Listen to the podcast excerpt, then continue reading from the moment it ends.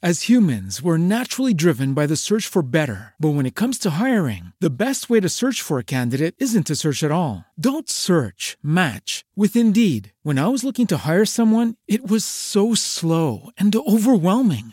I wish I had used Indeed. If you need to hire, you need Indeed. Indeed is your matching and hiring platform with over 350 million global monthly visitors, according to Indeed data, and a matching engine that helps you find quality candidates fast. Ditch the busy work. Use Indeed for scheduling, screening, and messaging so you can connect with candidates faster. And Indeed doesn't just help you hire faster. 93% of employers agree Indeed delivers the highest quality matches compared to other job sites, according to a recent Indeed survey. And listeners of this show will get a $75 sponsored job credit to get your jobs more visibility at Indeed.com slash podcast. That's Indeed.com slash podcast. Terms and conditions apply.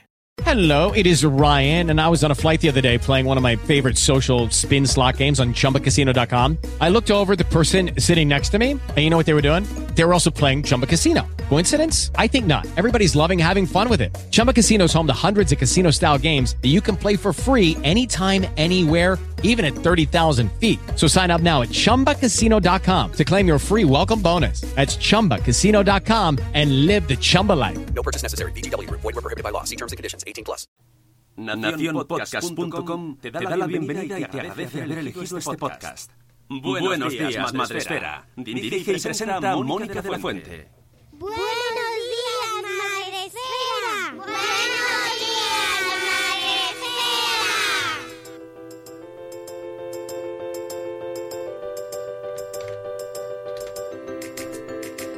Buenos días, Madre Esfera. Hola amigos, buenos días. ¿Cómo estáis todos? Es viernes, viernes 26 de junio. Ya estamos terminando el mes y nosotros volvemos en un nuevo directo, en un nuevo podcast en directo, ya sabéis, en la comunidad de Madre Esfera. Eh, mm, ¿qué, cu- ¿A qué cookie suena con eco la canción? sí, sí, sí, suena con eco, ya lo he descubierto, pero bueno, mm, le da como más emoción a la vida. Estamos aquí un día más eh, a las 9 de la mañana. Hoy ha tocado un poquito más de madrugón, pero no pasa nada porque según va avanzando el verano tenemos cada vez más calor, así que hay que ir avanzando también. Hay que ir subiendo las horas y hacerlo más tempranito. Pero bueno, sobre todo lo hemos hecho a petición de nuestro invitado y me parece, y nosotros hacemos lo que nos digan nuestros invitados, ¿eh? O sea, a sus órdenes, sus órdenes total. Tenemos con nosotros a Alberto Soler. Buenos días, Alberto, ¿cómo estás? Buenos días, ¿qué tal? Ay, ¿cómo estás? ¿Cómo es? es la primera palabra que, o sea, la, la Sí. primera pregunta, ¿no?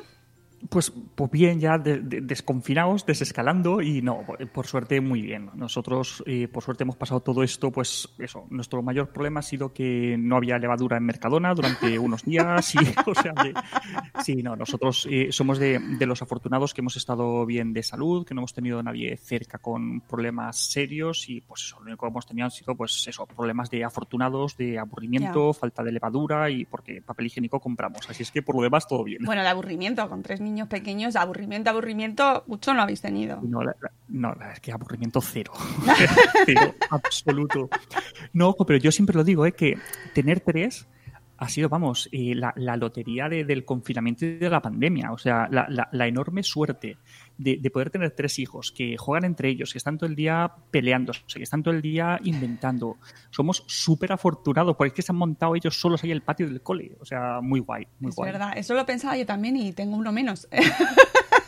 O sea, menos diversión, pero es verdad que con dos yo decía, jo, qué bien, qué bien. Y encima los míos que son un poquito más mayores y, Sí, se, han- sí, no, y se entretienen un montón.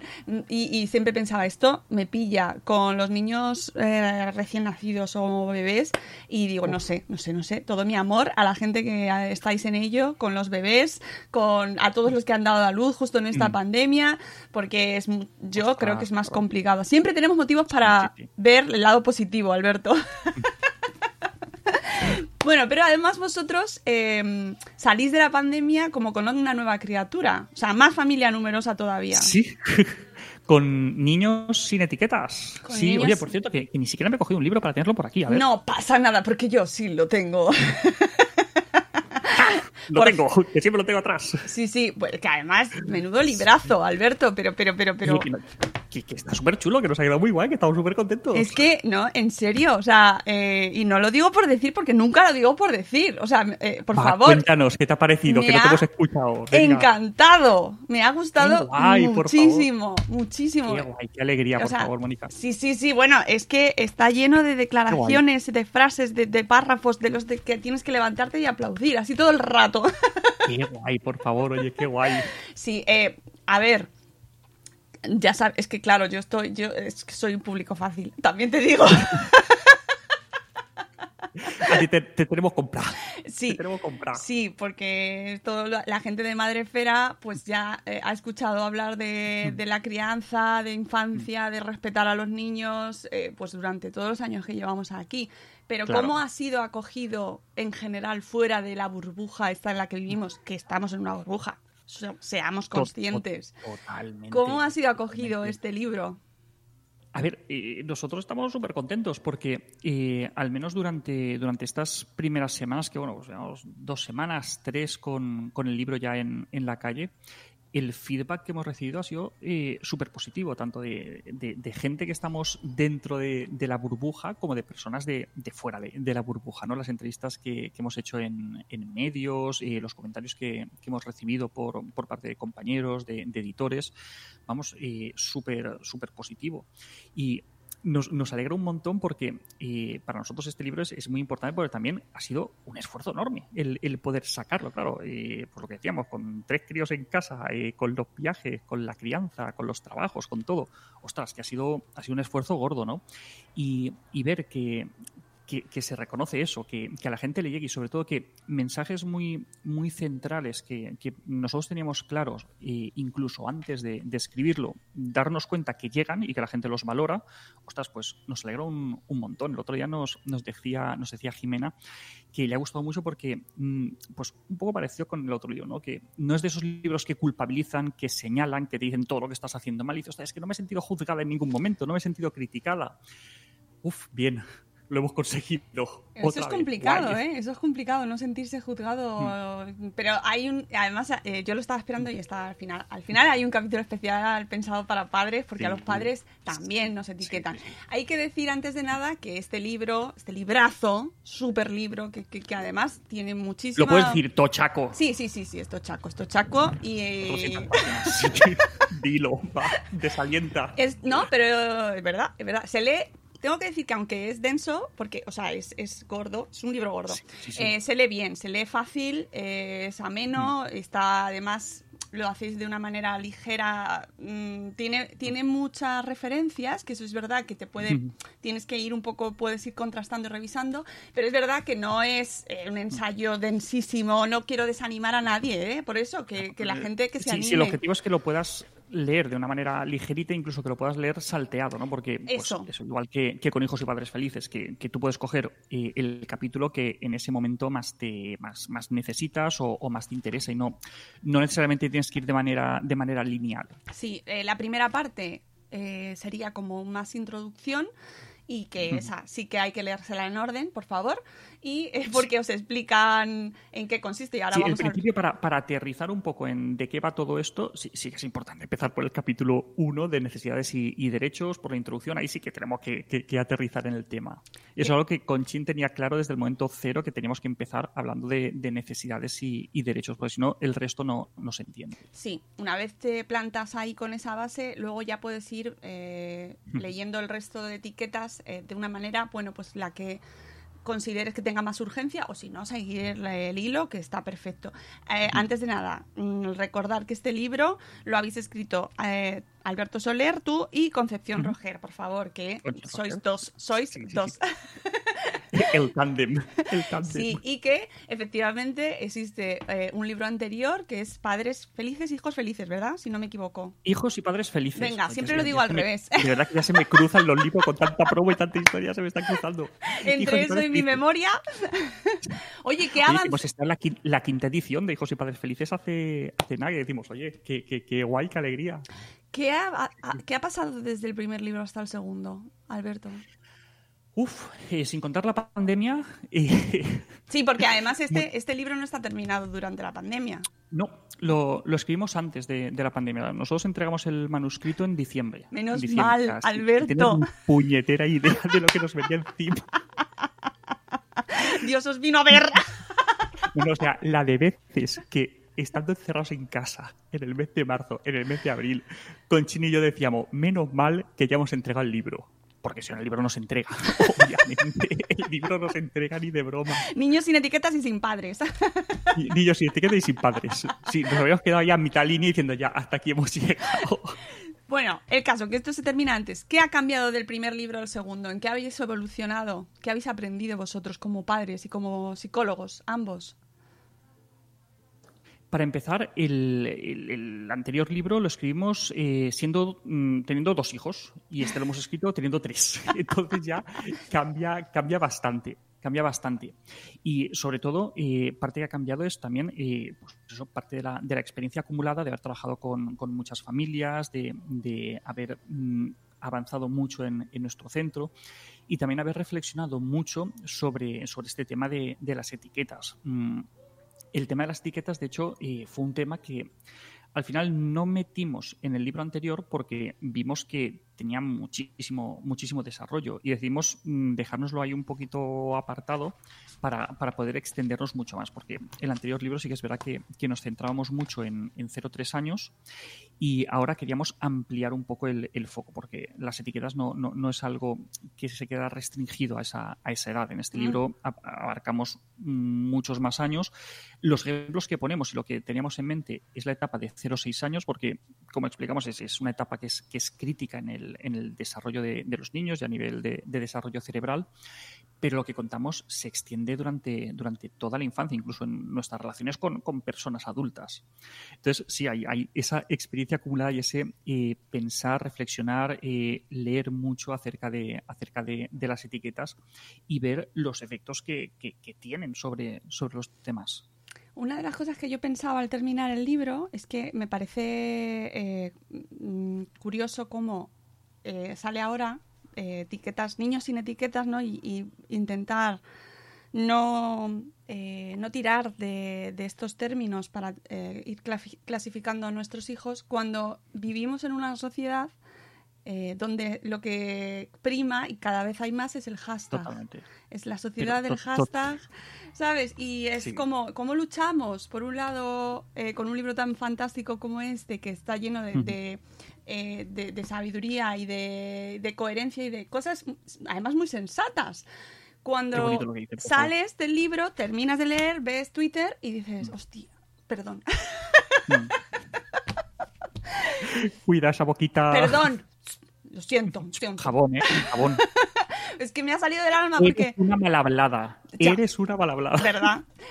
Toma etiqueta. ¿Cómo hacemos? O sea, A ver, es que la- las etiquetas, y, y esto nos encargamos de, de intentar repetirlo siempre, las etiquetas no las podemos evitar de manera, de manera absoluta porque están relacionadas con la forma que tiene el cerebro de, de funcionar.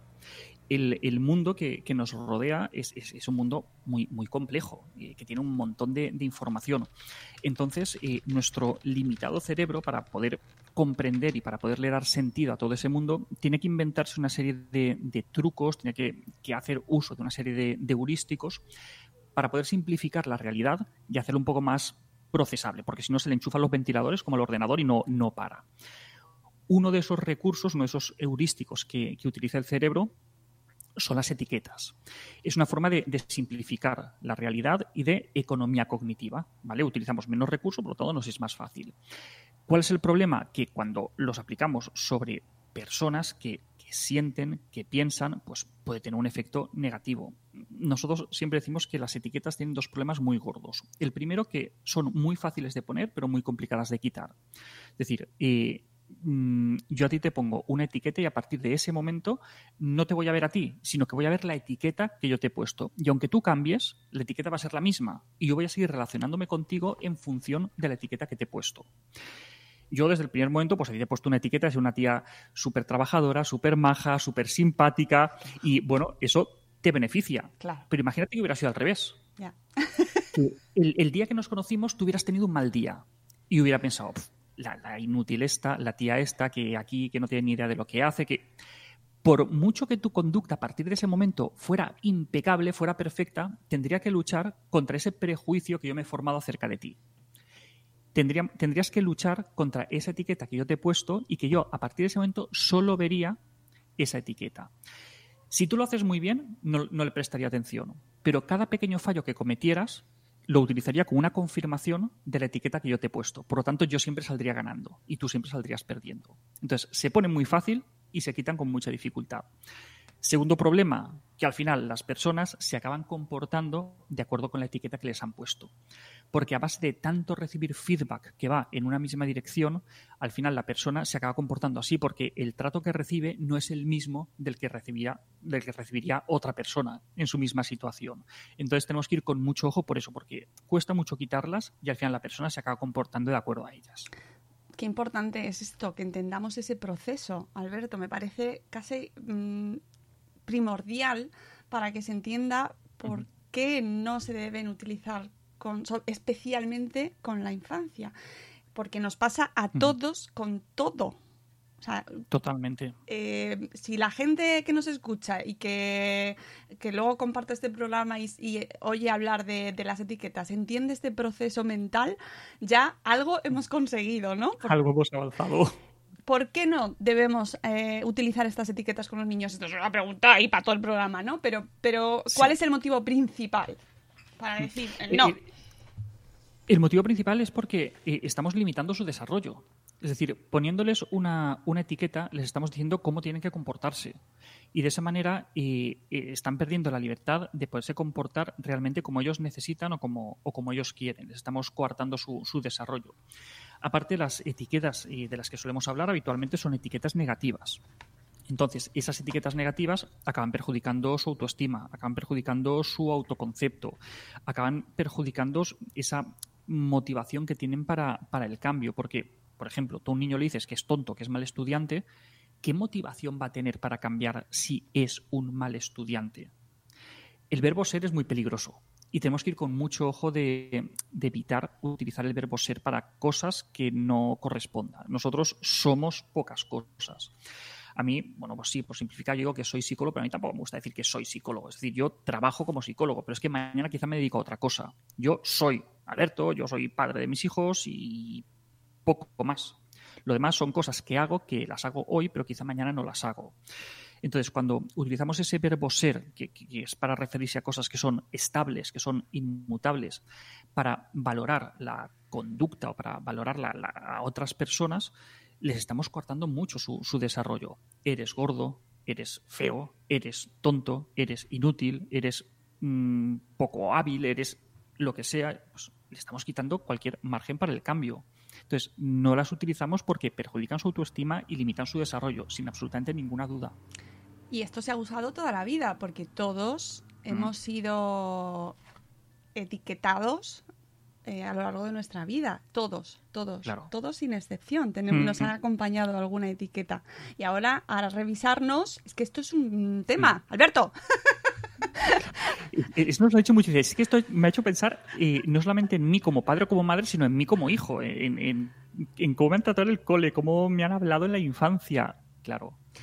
A todos, nos, a todos nos han etiquetado. ¿Y no te han dicho esto que estaba muy de moda ahora? Es que, ¿cómo sois ahora de repensarlo todo? Con lo sencillo que es. Si, si no tiene mala intención, no tiene mala intención. Claro. Claro, mira, eh, hablando de las etiquetas, por ejemplo, eh, hace un par de días, y seguro que, lo vi, sí, seguro que lo viste, porque creo que lo retuiteaste incluso, me parece. Eh, esta periodista que, se sentó en, una terraza y estaba con, con su pareja y pidieron una, caña y un zumo. Y, ella dijo, adivinad eh, quién ha pedido la caña y a quién se la han puesto, ¿no?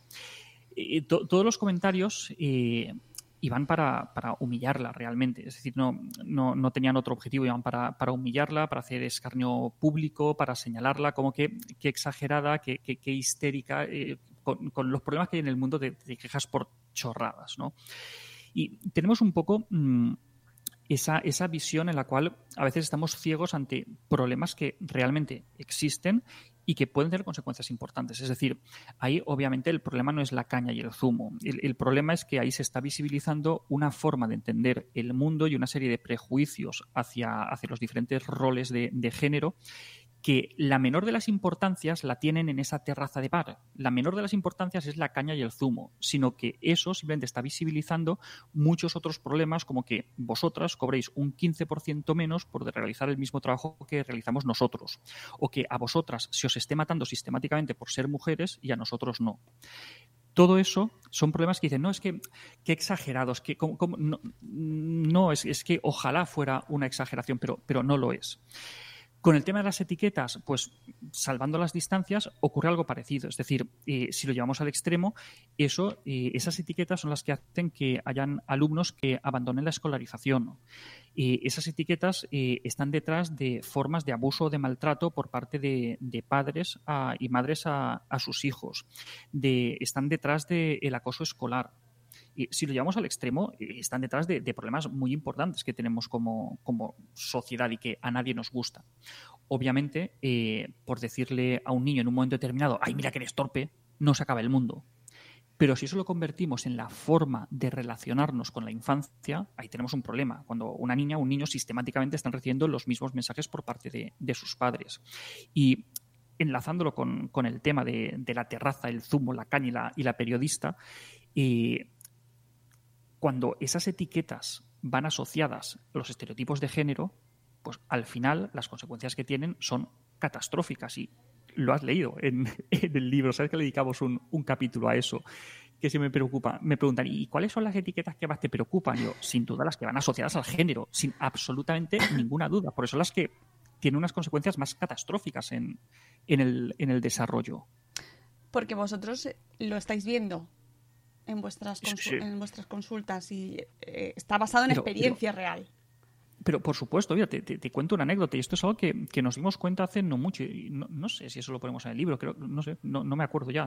Ahora me dices tú que lo tienes más fresco, si, si lo pongo o no lo pongo, pero no, no me acuerdo. Con todo lo que incluís, pero, no me estallaría. Sí, sí, sí. Pero algo que, que vemos con, con, cierta frecuencia es que eh, vienen eh, niñas a, a la consulta porque, porque la profe o el profe del, del cole eh, se lo ha recomendado a los padres. ¿no? Y vienen porque la niña es muy mandona, porque la niña eh, cuando está jugando en el patio con sus amigos eh, siempre eh, tiene que hacer los demás lo que ella quiere y si no se enfada. Y siempre tiene que ser la primera en todo y siempre tiene que dirigir el juego y siempre está llamando la atención.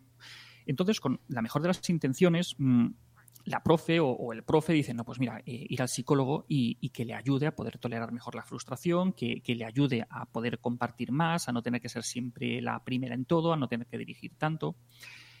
Y un día nos paramos a reflexionar cuántas veces esa queja venía con un niño. Es decir, cuántas veces habían mandado a un niño a la consulta por ser demasiado líder, por querer siempre mandar en el juego, por querer que siempre las cosas se hagan como, como él quiere. Y no nos venían a la cabeza muchos casos. Eso siempre es una niña a la que el sistema en el que todos venimos, en el que todos vivimos, te traen a una niña perfectamente sana a la consulta para que le bajes los humos. Porque los tiene muy creciditos. Porque una niña no puede ser líder. Porque una niña es mandona. Y claro, al final, pues tenemos éxito, le bajamos los humos a esa niña y limitamos el desarrollo que pueda tener en un futuro y le enseñamos cuál es su lugar en la sociedad, que es agachando cabeza y calladita, que así está mucho más guapa. Porque vosotras lo que tenéis es que estar guapas. Ay, es que lloro, Alberto, lloro. Y, y, claro, eh, ponte eh, con, con, una niña que sistemáticamente recibe esos mensajes, ¿no? Que, que, que se crece en el cole, que, le gusta, que, tiene capacidad para dirigir, pero la mandan al psicólogo para que le bajen los humos. Decir, no, no, es que tú esto no lo puedes hacer.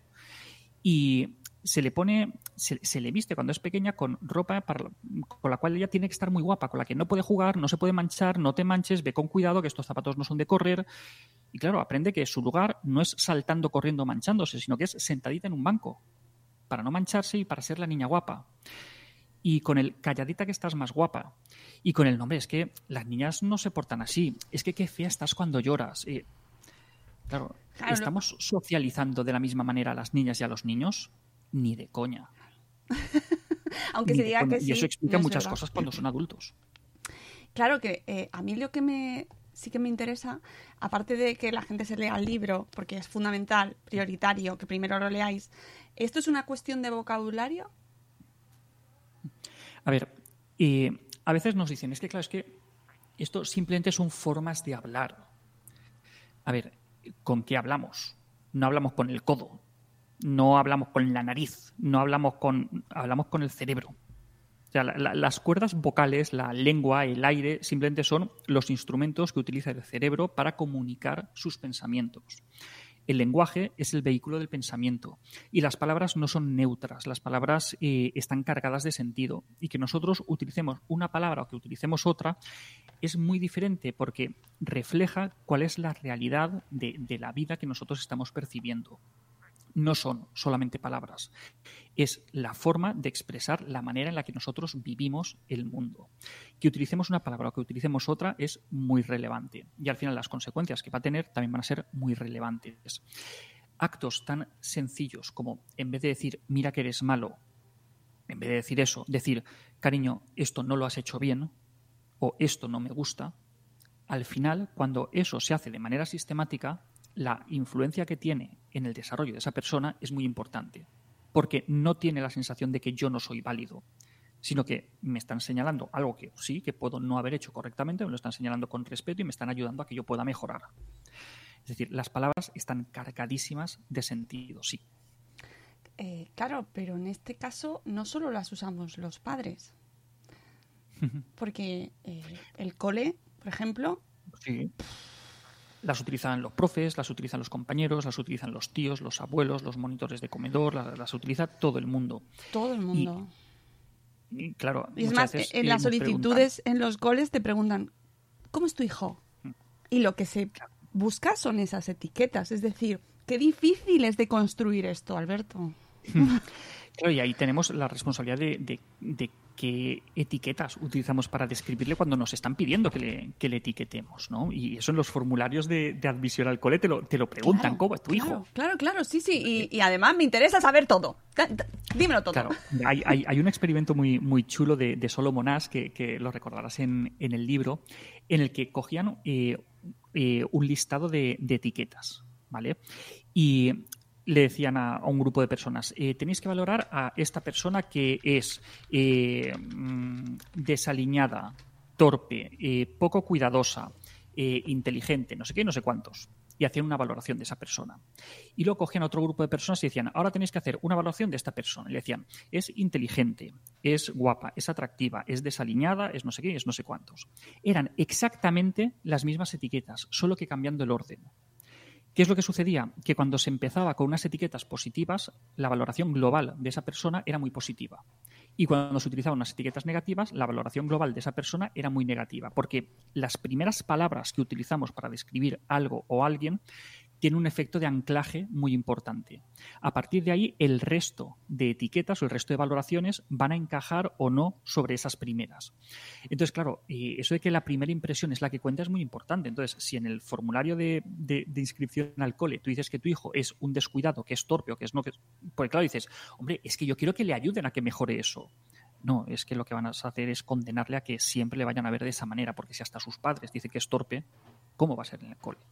No, vamos a, a ser más cuidadosos y vamos a intentar no condicionar eh, la, la visión que tienen otras personas, de, sobre todo de, de nuestras hijas y, de nuestros hijos. Entonces ahí las etiquetas que utilizamos son importantes. Son importantísimas, pero se nos escapa eh, la multitud de sitios en los que se usan y que parece, o sea, yo creo que eh, leerte, leer este libro debería ser el primer paso o, eh, para empezar a ser consciente, ni siquiera cambiar del todo, porque eso es muy, muy complicado, yo creo, ¿no? Eh, no sé si habrá alguien que sea capaz de hacer un... No, es, es- es imposible, no, no podemos cambiarlo absolutamente porque eh, el cerebro funciona así y el mundo funciona de, de esa manera.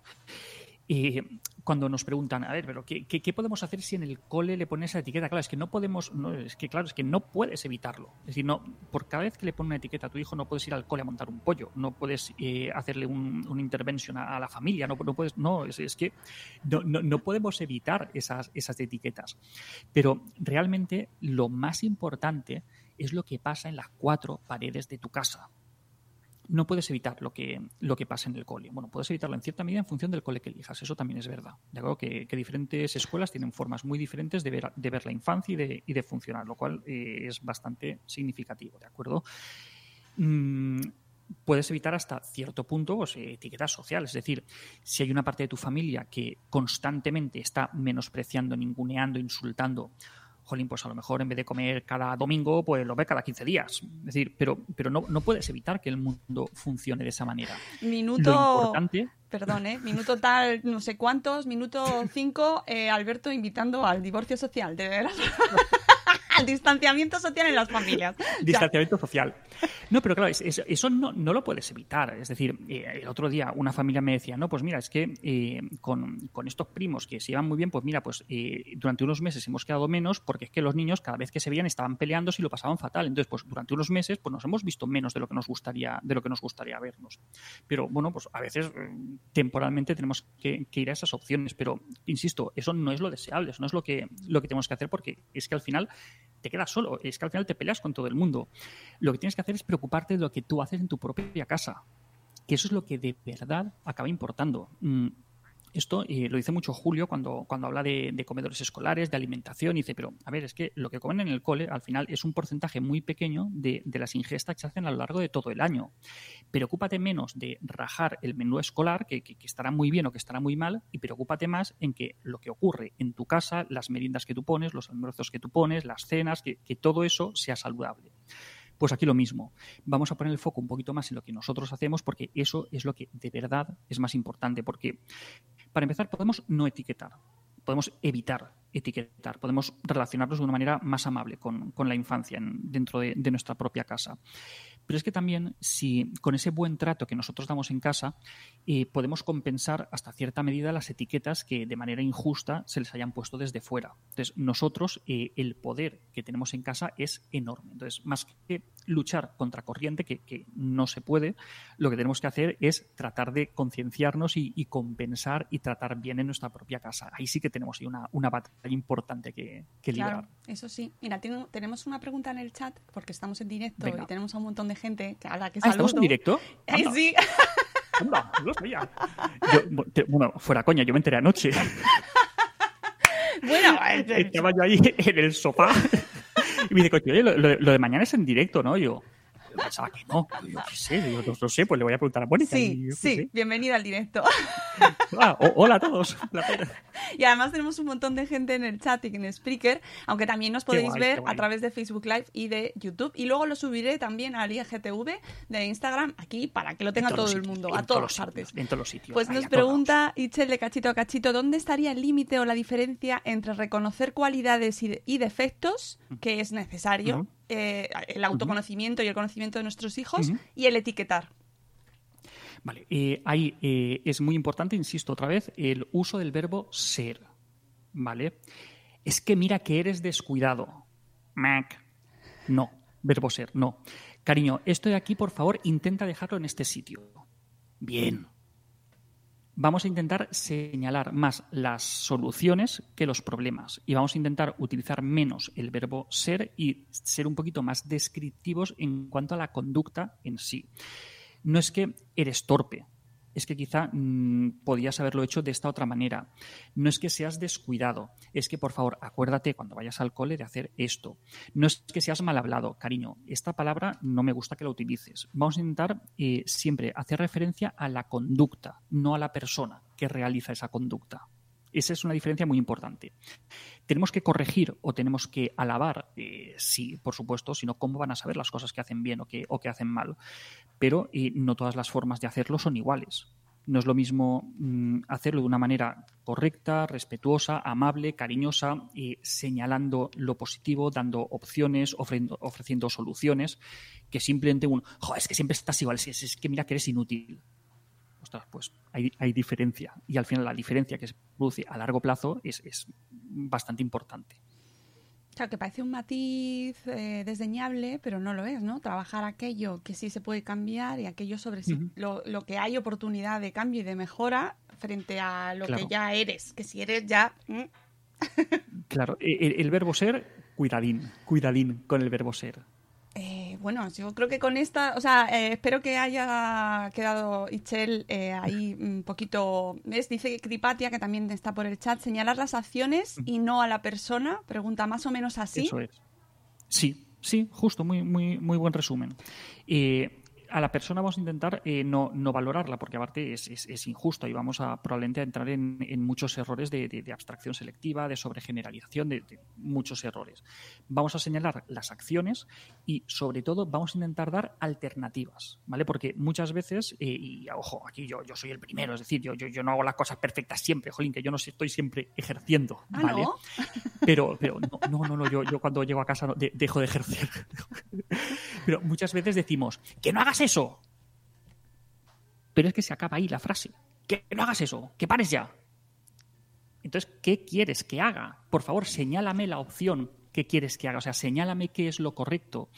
Siempre que queramos interrumpir una conducta, tenemos que dar una alternativa. No es un no juegues con la pelota en casa. Es, cariño, en vez de cogerla de fútbol, coge esta de plástico, por favor. Tenemos que intentar ser un poco más específicos y sobre todo siempre, siempre, siempre, cuando pongamos un límite, decir no hagas esto, pongámosle también una alternativa. En vez de esta cosa, podrías hacer esta otra. O no te apetecería hacer esto. Vamos a intentar dar siempre alternativas. Entonces, si valoramos de esa manera, ofrecemos alternativas, somos constructivos, pues mucho mejor que si etiquetamos y además con el verbo ser. Oye, ¿esto, esto se puede poner en práctica eh, incluso aunque tus hijos tengan ya estén fuera de casa? que habrá quien nos escuche Sí, que ya sí. se puede cambiar eh, una actitud así y una manera de criar y de educar tan arraigada como la que llevamos. Por dentro? supuesto, y, y a ver, es que aquí estamos hablando de relaciones humanas y es que a veces se nos olvida que, y lo siento, hoy lo digo yo, que los niños son personas. ¿Vale? A veces se nos olvida y no tendría que ser tan diferente nuestra forma de relacionarnos con la infancia que nuestra forma de relacionarnos con personas adultas. Esto, eh, las empresas se dejan eh, miles y miles de euros en formación a directivos para que se puedan relacionar de una manera correcta con la gente que tiene a su cargo. Y lo que se les dice a esos directivos no es nada tan diferente a lo que nosotros decimos en este libro. Y es que las formas cuentan, es que la forma en la que nosotros valoramos a las personas no es igual hacerla de una manera que hacerlo de, otra, que tenemos que ser más descriptivos, que no tenemos que valorar a la persona, las acciones, ofrecer alternativas. Esto es, vamos, eh, eh, el ABC del, del, día a día, a la hora de relacionarte con tu pareja, con tus compañeros de trabajo, con tu jefe, con tus subordinados, con tus hijos. Jolín, sé buena persona, no seas un rancio. Eso, eso sería lo suyo. Eh, hacen una pregunta en el chat que además está muy relacionada con lo, con lo que comentabas antes de compensar en casa lo que pasa afuera. Eh, pregunta Cripatia, eh, ¿cómo explicarles a los niños que la sociedad etiqueta y que eso no está bien? O que incluso nosotros se nos puede escapar. ¿O cómo eh, les preparamos para lo que hay fuera? Eso va a depender siempre de, del nivel de, desarrollo, ¿vale? Pero hay veces en las que tampoco es necesario explicar tanto, sino que tenemos que predicar más con el ejemplo. ¿De acuerdo? Muchas veces eh, comunicamos mucho más con lo que hacemos que con lo que decimos. Pero eh, sí que tenemos que, intentar ser muy conscientes de los momentos en los que se ponen esas etiquetas y ayudarles a que vean las consecuencias que, eso pueda tener. Si nosotros, por ejemplo, vemos que en el cole, por ejemplo, entre el grupo de, amigos, están insultando o están etiquetando a un alumno, eh, fulanito es tonto, menganita es gorda, eh, no sé quién es, pues no sería mala idea que ahí interviniéramos, porque esas etiquetas eh, en no pocas ocasiones suelen ser el primer paso del acoso escolar. Entonces, en el acoso escolar, cuanto antes intervengamos, muchísimo mejor para, para evitar que se vicien esos patrones de, de relación está bien que, aparte de nosotros, eh, no etiquetar, que cuando vemos una ocasión en la que ellos, eh, nuestros hijos, nuestras hijas, están etiquetando, que en función de, su nivel de comprensión y desarrollo, pero que lo hablemos con ellos. Y que les digamos, eh, a ver, cariño, ¿tú cómo te sentirías si a ti te dijeran esto? ¿Qué pasaría si todos hiciéramos lo mismo? ¿Qué puede sentir esta persona cuando tú haces esto? Estos ejercicios de, empatía, estas preguntas que le ayudan a ponerse en el lugar del otro, son súper potentes, son súper poderosas. Y si lo hacemos con cierta frecuencia, estamos ejercitando el músculo este cerebral de la empatía y les estamos ayudando a ponerse en el lugar de la otra persona. Ese pensamiento moral, esa, empatía, esa educación eh, en, valores morales es básica en la educación de, de los niños. Y esos valores eh, forman parte del, día a día. No, es que esos valores estén limitados a, la escuela o a solo cierto tipo de, de, educación. No, todo lo que hacemos está revestido de, de, valores. Los hay mejores y los hay peores. Los hay eh, con unos colores y los hay de otros. Pero tenemos que enseñar sobre todo los valores prosociales, los, los valores que ayudan a relacionarnos con otras personas, los valores que hacen sentir bien a los demás, que nos llevan a, ayudar, que nos muestran que todos valemos lo mismo, que todos tenemos los mismos derechos, que tenemos que tratar bien a las personas. Pues eso tiene que estar en la base de, de, nuestra educación, con el ejemplo que damos, pero también en los momentos importantes de manera explícita. Qué bonito, de verdad, Alberto. Un aplauso. Gracias, gracias. Ojalá, ojalá esto eh, se escuchara más a menudo, porque según te estaba escuchando pensaba en eh, pues lo que hablábamos antes, ¿no? De, de, cómo usamos los hashtags, de cómo tiramos de prejuicios, de estereotipos uh -huh. en el mundo adulto y cómo les exigimos luego a los niños y cómo los tildamos de tiranos, por ejemplo, que es uno de los Ay, de los sí. etiquetados ahí como más que además más nos achacan a nosotros ahora a los padres, ¿no? Que estamos sí, sí, to totalmente. a los que estamos un poquito que tampoco me voy a meter yo aquí en la preocupación máxima, pero me refiero a los que hablamos de este mundo siempre se nos achaca con es que estáis criando hijos tiranos. Y eso. Sí. A ver, eh, con, con, el tema de tiranos yo ya voy con cuidado porque el otro día puse un vídeo y la gente se me traumatizó. Porque yo expliqué cómo eran de verdad los niños tiranos ya. y, y, y, y, conté, narré un, un, caso que este no, no, aparece en el libro. Bueno, mentira, sí aparece, pero nada, lo, lo, comentamos muy por encima del caso de los niños estos que hicieron no sé qué y punto. Ya. Bueno, pero hay algunos casos video, que son muy creepy, ¿eh? No, no, no, pero, pero que, es tremendo, que los sí, pelicos sí. de punta. O sí, sea, sí. Y, y, la gente, vamos, o sea, la gente traumatizadísima que tendría que haber puesto primero un, un aviso a la hora de hablar de eso, de tal. Yo, vamos a ver, es que eh, estamos hablando de niños tiranos, pues yo estoy hablando de niños tiranos. Pero es que el niño tirano no es el que no le apetece cenar la sopa, no es el que no se quiere ir a dormir, no es el que no se quiere abrochar en la silla del coche. Eso, si me apuras, si quieres que juguemos a las etiquetas, vale, jugamos a las etiquetas, será un malcriado, será un consentido, será un caprichoso, pero no es un tirano. Un tirano eh, es en muchas ocasiones el precursor de un adulto psicópata. Y los niños tiranos son los niños que roban, los niños que queman cosas, los niños que invaden la propiedad ajena, son los niños que cogen un gato por la calle y lo matan, son los niños que eh, asesinan, que violan, que humillan, que insultan, que estamos hablando de ese tipo de casos y eso está tipificado y, hay criterios diagnósticos para, hablar de, esos niños. Esos realmente son los niños tiranos. Los otros, pues si me apura, pues pueden ser caprichosos, pueden ser consentidos, pero no son tiranos. Y lo que está claro es que tratar con educación, tratar con respeto, tratar con buenas formas, al tiempo que obviamente ponemos unos límites eh, razonables a la infancia, eso no te hace tener niños tiranos, en absoluto. Los niños tiranos para empezar, tiene una predisposición biológica. Pero esa predisposición biológica se acaba activando en función de las circunstancias ambientales. ¿Cuáles son? O bien una educación marcadamente autoritaria, o bien una educación marcadamente negligente. O lo peor, cuando la educación oscila entre esos dos ámbitos, entre el autoritarismo y la negligencia. El autoritarismo, que es el ordeno y mando y tú haces lo que sea y si no te, doy un tortazo y aquí se acabó lo que se daba, o el negligente de, hijo, ¿qué hijo? Ah, sí, vale, sí, el niño este tal, y, y que pasas olímpicamente que no sabes si va a la escuela, si deja de ir a la escuela, si se droga, si no se droga, si hace o si deja de hacer. Cuando te la bufa olímpicamente lo que pase con tu hijo, y cuando encima eh, aquí es el ordeno y mando, pues eso es el cóctel perfecto para crear un niño tirano. Sí, eso sí. Eh, es que yo creo que es el, creo que es, eres tú. Es que llevo muchos libros eh, seguidos de sobre crianza y educación en las últimas semanas y no sé si eras tú. Ya es un panchón. Eh, de verdad, ¿eh? Creo, no sé si eras tú o eh, la psicóloga con la que hablé la semana pasada sobre eh, altas capacidades, que hablaban sobre los estilos diferentes de crianza, es que justo se me han solapado esos temas, sí. que hablaban de los diferentes tipos de crianza eh, y que eh, se decía, o, o, estaba, los estudios científicos, mmm, las últimas investigaciones hablaban de que era más perjudicales el estilo autoritario que el, sí. ¿Eras tú? ¿Erais vosotros? Nosotros lo decimos y, sí. y mostramos eh, sí. estudios, eh, mostramos metaanálisis con, con, una muestra de, de, de cientos de, de miles de, niños en los cuales se ve clarísimamente que el estilo del que debemos huir como de la peste es el estilo autoritario, porque eso al final es, el, es, ese estilo de relación entre, entre padres e hijos que acaba teniendo unas peores consecuencias para, para el desarrollo futuro de, de, los niños, tanto a nivel físico como, como a nivel emocional. Luego, y por supuesto, también tenemos que evitar eh, el estilo negligente el estilo negligente es lo que estamos diciendo, que es que, te la bufa todo y que, que pasas olímpicamente de, tu hijo.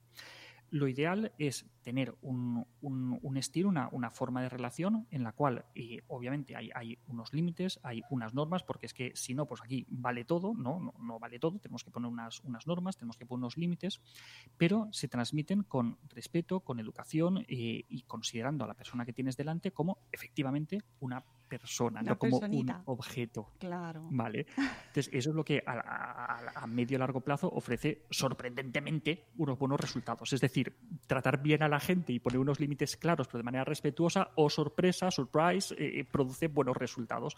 Jolín, tampoco hacen falta muchos metaanálisis para ver eso. Si tratas mal a una persona, esa persona o te tratará mal o tratará mal a los demás. Pero, pero parece que es, em, cuando hablas de este tema y recibes más ataques que comprensión, ¿no? O sea, parece como que, mm, eh, pues eso, se, te, se, te, se, argumenta que los padres estamos eh, demasiado, que ponemos al niño y sus eh, necesidades por encima de las nuestras, por ejemplo, eso se argumenta mucho. A ver, es que sí, hay veces que habrá que hacerlo, obviamente. Claro, y vamos a ver, si estamos hablando de niños muy pequeñitos, claro que hay que poner sus necesidades por encima de, las nuestras. Es decir, eh, la necesidad de un bebé de estar con su padre y con su madre en casa va por delante de tu necesidad de irte de copas con los colegas. Clarísimamente. Que si el niño tiene 15 años, quizá no es así. Pero cuando tiene 5 meses, es así. Todos los veranos, y Mónica, estate atenta porque dentro de poco va a empezar, vemos la noticia de esos padres que les han retirado la custodia de su hijo porque se lo dejaron durmiendo en el coche o solo en casa eh, cuando ellos estaban de copas en un pub. Todos los veranos vemos varias veces esa misma noticia. En Benidorm, en Cullera, en Javea, en, zonas de estas de veraneo, todos los veranos vemos la misma historia. Un bebé durmiendo en el coche y sus padres tomando cubatas. Y, ostras. ¿Y sobre eso? Pues sí, pues las necesidades de ese bebé van por encima de las de los padres, obviamente. ¿Y sobre eso no te parece significativo que se inventen dispositivos para que no se nos olvide nuestros hijos en el coche? A ver, eh, me, parece muy significativo y, eh, estaba escuchando, no, no sé si lo hablabais vosotros o, quién lo hablaba sobre estos dispositivos para que no se te olvide que llevas al crío en, el coche. Devuélvemela la ahora diciendo, es que escucho muchos programas de crianza y se me solapa, o sea, me ha solapado. Eh, es que se me solapa Se me ha solapado Todos habláis de lo mismo, todos habláis de lo mismo. Exactamente.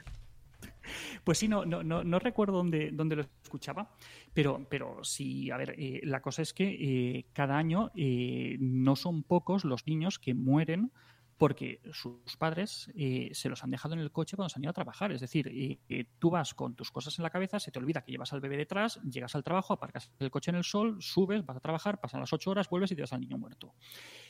Eso no pasa pocas veces, es decir, es algo relativamente frecuente.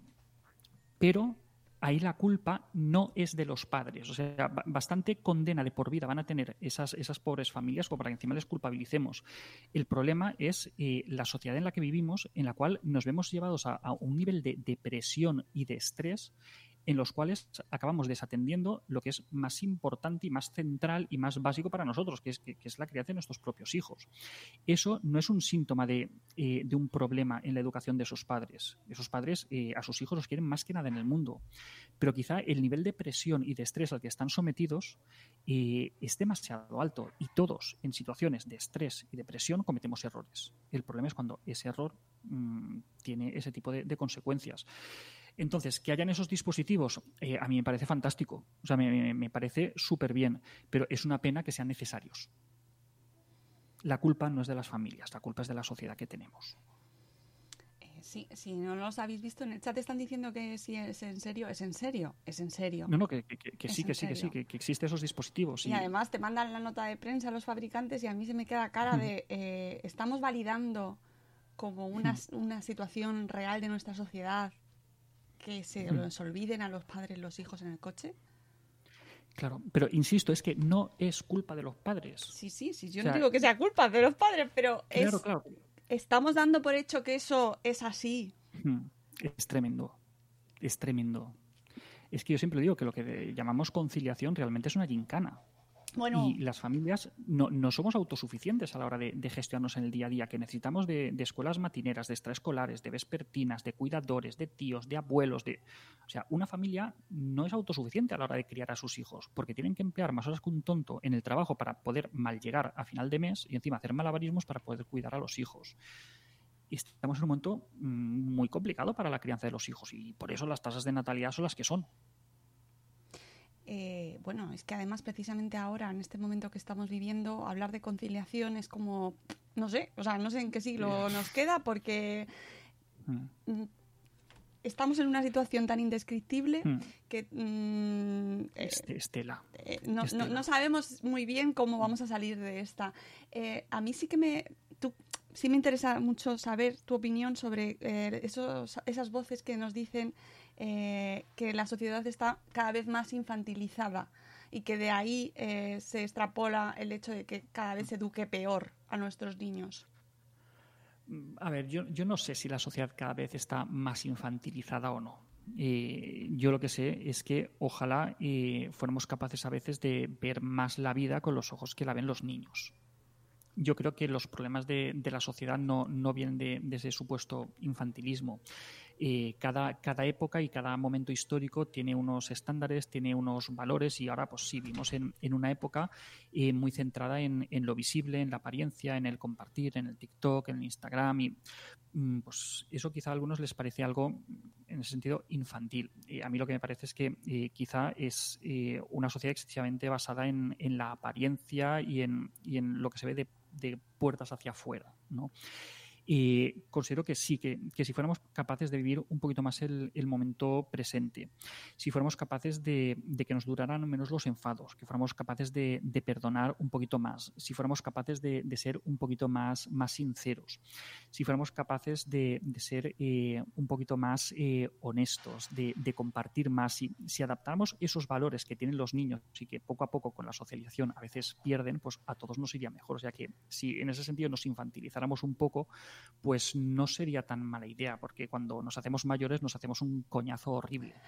No, me gusta porque además... Por nos- utilizar una palabra sexista, todo hay que decirlo. Es verdad, es verdad. Mal hablado. ¿eh? Mal hablado. Eh, No, pero me hace gracia porque es verdad que se usa el término infantilizado con una connotación muy negativa.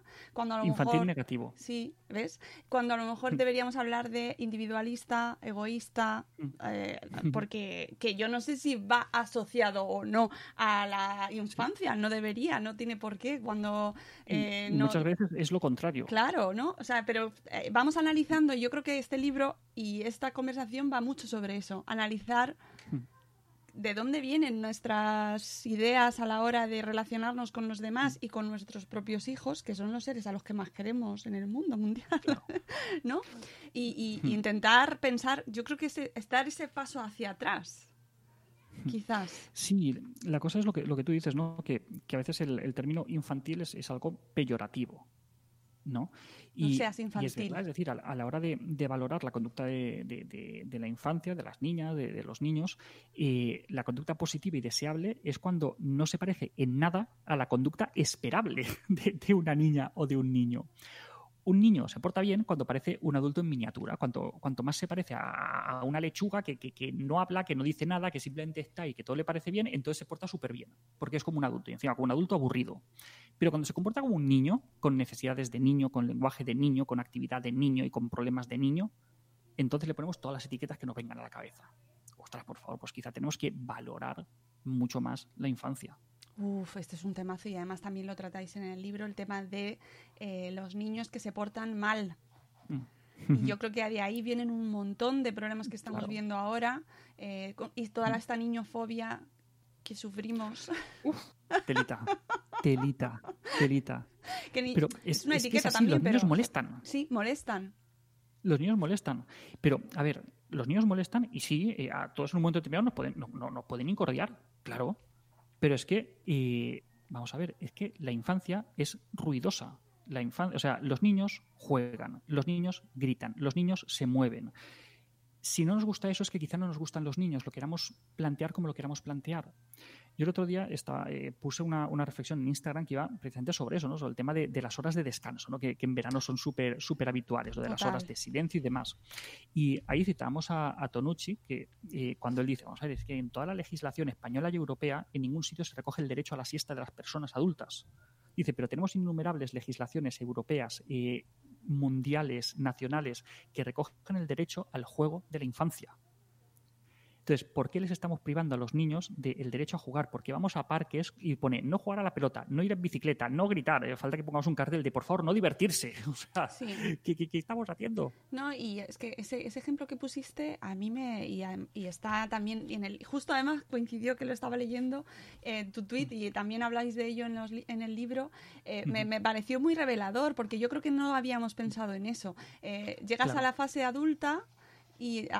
te han educado así, eh, no, ahora de 3 a 5 cierra la piscina en verano y los niños estáis quietos y callados Claro. porque los adultos dormimos. Claro, pero luego hasta las 3 o 4 de la madrugada, disco móvil y verbena. Porque ahí el descanso no es importante. Sistemáticamente estamos anteponiendo las necesidades y los caprichos de los adultos por encima de las necesidades de, de la infancia. Entonces, a ver si los que tenemos poquita tolerancia a la frustración vamos a ser los mayores, no solamente los niños. a ver, Que no podemos tolerar la frustración de que un niño juegue a la pelota a las 3 de la tarde o esté chapoteando en la piscina.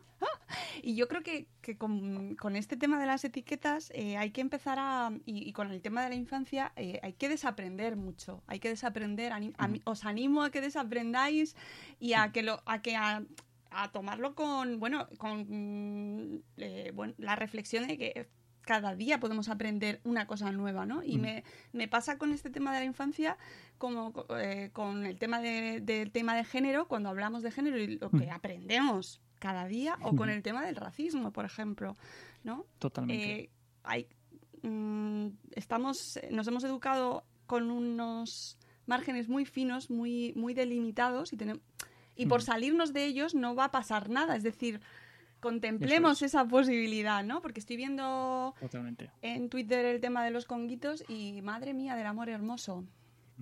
¿Vale? Mm. Sí, sí, pues sí, sí, pues hay que mirarlo con... eh, a lo mejor no lo entiendes, pero nos paramos, lo pensamos, reflexionamos sobre ello, qué es lo que pasa ahí, qué está pasando. Claro, y- y la cosa es que aunque algo no te afecte directamente a ti en tu día a día hoy, no significa que no haya miles de personas a las que eso sí que les pueda tocar. Entonces, por favor, no, no, no menosprecies o no ningunes el, el sufrimiento, los problemas que puedan tener otras personas y que tú, desde tu privilegiada posición, no tienes. Ahí está. y eso lo podemos aplicar a un montón de A todo. cuestiones, al género, a la infancia, a la raza. Eh, hay un Claro. montón de discursos en los que de repente nos vemos que, que nos sacan de nuestro esquema y nos cuestionan y a nuestras reacciones enfadarnos y pegar a patadas a los muebles. Y decir, los niños molestan, los padres sois horribles. y tenemos que pensar que a lo mejor no todo lo que tenemos como, como, como cierto es, a- es así. Eso es. lo que... Eso es. O que quizás se puede cambiar, ¿no? Claro, y, nuestra propuesta es al menos eh, poder ayudar y poder contribuir a, la reflexión, ¿no? a hacer visibles cosas que pues, teníamos delante y decimos, ostras, pues no me había parado yo a recapacitar que esto podía tener estas implicaciones o que esto podía venir de, de aquí, ¿no? Pues sí, vamos a tratar de al menos eh, generar un poco de, de- conciencia con, con respecto a, estos temas. Y nosotros, al menos, si, si conseguimos eso con- con- con este libro y con todo el trabajo que, que hacemos, pues con eso ya nos damos con un canto en los dientes, porque si contribuimos a que se trate un poquito mejor a la infancia, ya nos damos por satisfechos. Sí, y que yo creo que va más allá, ¿eh? O sea, va más allá de la infancia. Empezamos por la infancia porque nosotros, el público objetivo de este libro son padres, profes, eh, personas que Mm. estáis involucrados en el profes. mundo de la infancia. Pero es que cambiar la mirada hacia la infancia lleva, conlleva cambiar la mirada a tu entorno, incluso a ti mismo. Hacia, las personas, hacia las relaciones. Que los niños son personas, Y- eso. Los niños son personas. y te citamos. Ay, lo sé. Mira, de verdad, ¿eh? Qué momento. ¿Cómo nos reímos con tu tweet, por favor? Pero es que además, eh, mencionáis a millones de personas maravillosas, referentes, eh, pues es que, es que además vas, vas señalando en el libro, está lleno de estudios, de experimentos, de estudios científicos, de ensayos, bibliografía interesantísima. Después de cada capítulo recomendáis lecturas, que además era, ay, este me lo he leído, este me lo he leído. No, no, ojo, eso mérito total y absoluto de Conchín, ¿eh? O sea, el, el para saber más, eso, ella siempre desde el primer momento, vamos diciendo, esto tiene que salir así, sí o sí. Qué barbaridad, que... Sí, sí, es- es- eso es un empeño personal de, de Conchín. Eh, enhorabuena En que- en porque que- eh, siempre te queda el... Y sí quiero saber más sobre esto, ¿no? Claro. Y, y todos los Claro. libros que mencionáis es un compendio de, de- de hilos de donde tirar. Chicos, que nos escucháis, chicos, chicas, que nos escucháis, que queréis preocuparos por este tema, que, que os queréis que, que queréis reflexionar y aprender, y a lo mejor no tenéis hijos, bienvenidos. que esto también os viene bien, que hay, hay experimentos es- interesantísimos. El de la cárcel, por ejemplo, además tiene una peli, Tremendo, no sé si habéis visto la Sí. peli de alemana. De hecho, tiene, tiene varias. Tiene la, la americana y la alemana. Mucho mejor la, la alemana, la mucho mejor alemana. alemana. O sea, Creo que la alemana es Das Experiment. y así. además Das es que esa peli alemana la vi en Alemania, Alberto. Sí, Ostras, ostras. Sí, sí, sí, con alemanes. en alemán. No, no, pero, pero es, es brutal, ¿eh? O sea, es, es, es tremenda. Es brutal, es brutal. Eh, in- insisto, cambiar la mirada hacia la infancia no es solo porque tengas hijos o porque trabajes con niños, es cambiar la mirada hacia tu entorno, hacia ti mismo, hacia, hacia cómo concibes el mundo. Así que, de verdad, me ha encantado el libro, Alberto. Eh, Sony qué 59, alegría, por favor. te tengo que dejar ya, que sé que te tienes que ir a trabajar. Gracias por este libro, dale mi enhorabuena también, por supuesto, a Conchín, porque os lo habéis currado Sí, sí, sí. y se la recomiendo a todos nuestros, nuestros escuchantes, nuestros oyentes y nuestros amigos, porque es una enciclopedia, amigos, de, eh, de crianza, de reflexión, de aprendizaje y de, cómo mirar el mundo con otros ojos un poquito más abiertos y más respetuosos hacia los demás, ¿vale? Si no queréis solo pensar en los niños, pensar en todo el mundo, ¿vale? Más respetuoso. Gracias, Alberto, de verdad. Muchísimas gracias. Qué alegría otra vez estar hablando juntos y que, jo, qué, qué guay, qué guay. Amigos, nosotros nos vamos a las 10 en punto. Damos por finalizado el programa que eh, tenemos que seguir trabajando. Os queremos mucho. Volvemos el lunes. Gracias por estar ahí. Y pasad un fin de semana maravilloso y tratad bien a los pequeños que son personas también. Amigos, adiós. Hasta luego. ¡Hasta mañana!